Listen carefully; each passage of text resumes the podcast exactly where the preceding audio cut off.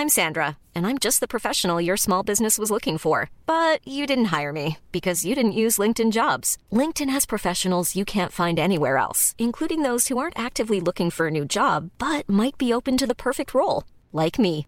In a given month, over 70% of LinkedIn users don't visit other leading job sites. So if you're not looking on LinkedIn, you'll miss out on great candidates like Sandra. Start hiring professionals like a professional. Post your free job on linkedin.com/people today. Eu sou Mário Persona e essas são as respostas que eu dei aos que me perguntaram sobre a Bíblia. Eu sinto pelas dificuldades que você tem passado com a sua esposa depois que você decidiu deixar a denominação por não encontrar fundamento bíblico para permanecer lá. A cristandade afastou-se de tal maneira do, modelo que nós encontramos no Novo Testamento que, quando nós procuramos nos reunir do modo como a palavra de Deus ensina, nós somos vistos como estranhos.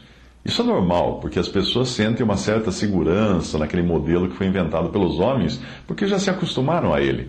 Eu me lembro de quando eu decidi sair da denominação onde eu estava para congregar somente ao nome do Senhor, com irmãos que já faziam isso antes de mim, em comunhão uh, com outros irmãos no mundo inteiro congregados dessa maneira. Aconteceu uma coisa interessante. Embora eu já fosse casado na época e independente, os meus pais ficaram muito preocupados e chegaram a sugerir que eu procurasse uma igreja dentro dos moldes convencionais. Porque meus pais não eram convertidos nessa época, porque eles achavam que aquelas reuniões eram muito estranhas. Que história aquela de congregar sem um templo, sem um padre ou sem um pastor, sem uma estrutura institucional, sem uma sede, sem, sem toda aquela parafernália? O que, que é isso? É muito estranho. Mas o tempo passou, meus pais se converteram e acabaram congregados também somente ao nome do Senhor Jesus por vários anos, até o Senhor chamá-los para o céu. Meu pai em 1998 e minha mãe em 2005. Eles entenderam de tal forma que aquele era o modelo bíblico para os cristãos se reunirem, que até construíram um salão de reuniões, que é esse que você conheceu quando você veio me visitar. Portanto, fique tranquilo, não vá destruir o seu casamento por causa disso. Aguarde porque o tempo é um ótimo remédio para tudo, inclusive para você poder começar a congregar se desejar começar a congregar.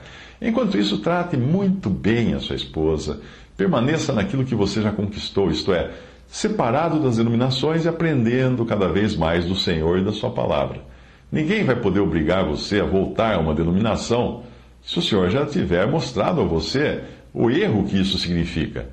Esse vai ser um exercício seu que você mesmo vai precisar ter com o Senhor, de permanecer fiel à vontade dele e lendo a palavra sozinho em casa, e se isso mantiver um clima de paz, ou seja, se para não acabar com o seu casamento você nem, nem for se reunir com os irmãos, mas ficar em casa esperando até que a sua esposa entenda.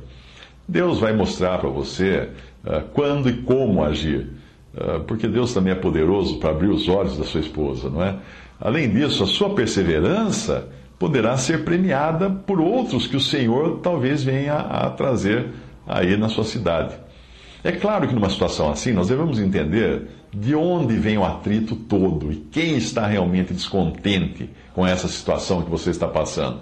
Por isso, entenda que a, sua luta não deve ser contra a carne, contra a sua esposa, no, no, caso de seres humanos, né? A sua luta é contra os anjos, contra as potestades nos lugares celestiais. Portanto, é uma batalha que você vai travar de joelhos. A mulher, como a parte mais frágil na família, do casal, ela é sempre o alvo mais vulnerável ao ataque do inimigo e ele pode fazer um grande estrago no casamento quando ele consegue tocar naquela que ele conseguiu enganar desde o princípio lá no Jardim do Éden. 1 Timóteo capítulo 2, versículo 14 fala: Adão não foi enganado, mas a mulher, sendo enganada, caiu em transgressão. A sentença que vem em seguida, porém inimizade entre ti e a mulher, continua valendo até hoje. E recentemente um irmão que se separou da denominação onde ele congregava, ele enfrentou o mesmo problema que você quando o tempo fechou na casa dele, no lar dele, com a sua esposa que quis continuar na denominação. Ele decidiu simplesmente esperar e orar, e logo a sua esposa viu que não poderia interferir na fé do marido. Ela continua indo na denominação enquanto ele já está em contato com outros irmãos que também acabaram de conhecer a verdade de como devem se reunir na sua cidade e já planejam se encontrar regularmente para estudar a palavra. O primeiro passo, portanto, é a separação dos sistemas criados pelo homem, não da sua esposa, mas dos sistemas criados pelo homem. E aí o Senhor dará luz para o passo seguinte. Mas é importante manter-se purificado dessas coisas, como fala 2 Timóteo 2, para você ser vaso útil nas mãos do Senhor para coisas para as quais Ele não poderia usar você se você continuasse comprometido com os sistemas criados pelos homens. A fé individual e a convicção deve vir do Senhor. Você não pode convencer a sua esposa e ela não pode convencer você, porque qualquer convicção que vier de homens, inclusive de mim, não é de Deus. O nosso recurso está em Deus, no Espírito Santo que habita em nós e na palavra de Deus, que é a fonte do, do, conhecimento que nós temos de, de, da vontade de Deus e como viver nesse mundo. Quando Paulo se despediu dos anciãos de Éfeso, foi a esse recurso que ele os encaminhou, em Atos 20, 32. Agora, pois, irmãos, encomendo-vos a Deus e a palavra da sua graça, a Ele que é poderoso para vos edificar e dar herança entre todos os santificados.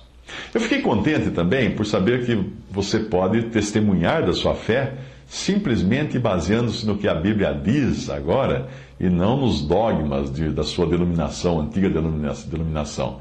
É um privilégio imenso poder pregar o Evangelho puro, sem amarras.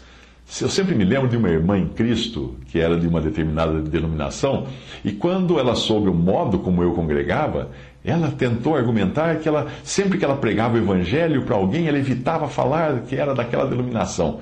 Aí eu perguntei a razão, e ela disse é que ah, é para evitar que qualquer barreira, né, caso a pessoa tenha algo contra a igreja que eu frequento e tal, ela falando para mim.